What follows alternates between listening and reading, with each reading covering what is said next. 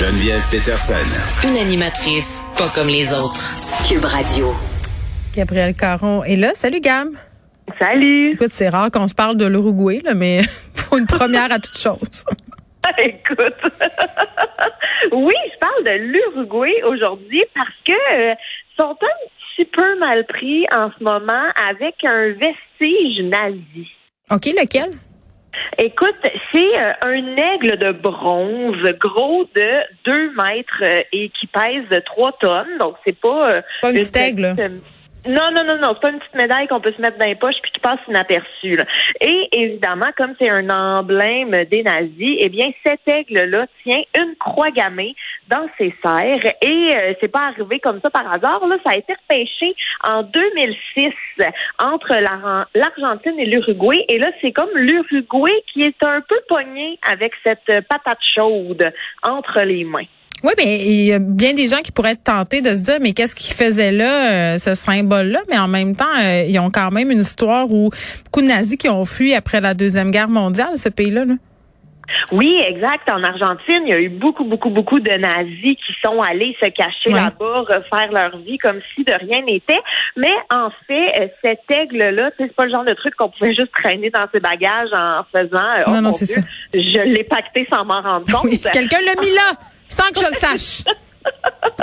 En fait, c'est euh, un aigle qui servait de proue à un navire allemand qui a été coulé en 1939 euh, lors d'une bataille navale qui a eu lieu euh, en, Amérique du Sud. Et il a été découvert par une équipe de recherche, comme je le disais, en 2006. Et là, depuis 2006, l'Uruguay est un peu pogné avec ça. Ils savent comme pas trop quoi en faire. OK, mais c'est quoi leurs options? Ben, il y en avait plusieurs. Bon, évidemment, on a pensé à la destruction pure et simple. Il y en a d'autres qui optaient pour l'exposition, c'est pour des fins pédagogiques, euh, ou encore carrément la vente aux enchères. On s'en Hey, débarrasse. mais ça, c'est quand même, c'est vrai que c'est tricky parce que, euh, tu sais, il y, a- il y a un musée pour commémorer la, la Shoah à Berlin. Je l'ai visité, mais, mais je sais pas quand tu es un musée ou quand, euh, comme nation, co- comment tu, comment tu gères le souvenir de l'autre bord? Les Ben, vestiges du nazi, je veux dire, tu sais, je, il me semble que je vois pas un musée de l'histoire nazie, là. Je sais pas si ça existe, mais ça devrait pas, en tout cas. Ben c'est ça, c'est que c'est excessivement délicat. Alors l'Uruguay, pour un peu éviter d'avoir à trancher, Ouais. on fait appel à la cour. Et la cour a dit, ben parfait, nous on règle ça, on va le vendre aux enchères pour dédommager l'entreprise privée. Mais entre voyons autres, donc. a- Tu veux pas être la personne euh, qui bête le plus sur un objet nazi, là, imagine? Ben, écoute, il paraît en plus que c'est estimé à des millions de dollars. L'affaire, c'est que cette décision de la Cour, on pourrait s'en laver les mains puis faire parfait, la Cour a tranché, Mhm. on, a la, on a la conscience tranquille. Mais je t'avoue que et l'Allemagne et l'Uruguay sont très euh, pff, ambivalents. Ouais, mais ils peuvent pas le renvoyer à l'expéditeur, c'est-à-dire l'Allemagne, justement. Ils sont habitués de gérer ça, eux autres, leur, leur tribu historique. Fait que go, gérez-le, votre Ben, aigle. Écoute, en fait, c'est que tout le monde est ça, un peu pogné avec ça, c'est qu'ils ont peur que s'ils vendent aux enchères, ben ça pourrait euh, servir dans le futur à, à- ça pourrait Ouais. tomber entre mauvaises mains en fait et servir un peu à glorifier là, le Mais tu leur régime sac dans l'océan. Ben moi c'est Bye bye. Le cœur de l'océan version raciste. Hein, oui. Mettez-le là.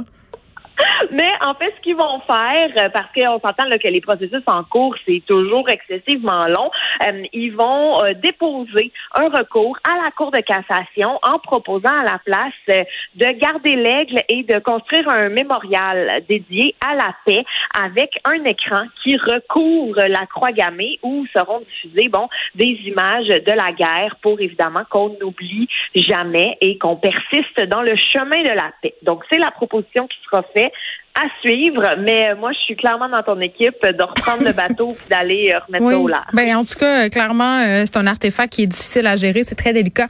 Euh, on s'en va complètement ailleurs, euh, Gab, du côté de la Grande-Bretagne. Des facteurs qui peut-être trouvent ça long hein, de, de distribuer le courrier aux citoyens ont décidé de manger des brownies aux potes avant d'aller travailler. Écoute, Geneviève, je pense que c'est une de mes histoires préférées Ben, c'est une bonne 2022. histoire. T'as as raison. C'est magnifique. Ça a commencé en fait à faire jaser à cause d'une vidéo qui a circulé sur le web. Donc, euh, on pouvait voir des facteurs de la Royal Mail en piteux état. Mais ce qu'il faut comprendre, c'est qu'ils n'étaient pas en piteux état. Là. Ils étaient complètement défoncés au travail parce que, comme tu l'as dit, ils ont mangé des brownies au cannabis. Et comme la vidéo a attiré énormément euh, d'internautes... Mais attends, il faut que tu expliques pourquoi ça a attiré beaucoup de monde. Parce que les facteurs sont défoncés c'est pas à peu près, là, je l'ai vu. Ben oui, c'est ça. Ils ont de la misère à bouger les chariots. Il y en a qui sont assis à table. Puis tu sais, ils sont pas sur leur heure de lunch. Là. Ils sont dans la salle de tri. Ils sont au travail. Et euh, c'est vraiment, puis tu sais, tes voix parler entre eux. Il y en a un qui dit j'en ai mangé deux. Non, c'est pas vrai. J'ai mangé quatre brownies. Donc on se doute que qu'ils n'étaient pas dans leur état normal. Disons ça comme ça. Ah mon Dieu. Une fois, j'ai mangé un brownies au pot, puis je te reparlerai une autre fois de comment j'ai pas filé. Pour vrai, un des plus grands épisodes d'anxiété de toute mon existence, et Dieu sait qu'il y en a eu. Merci.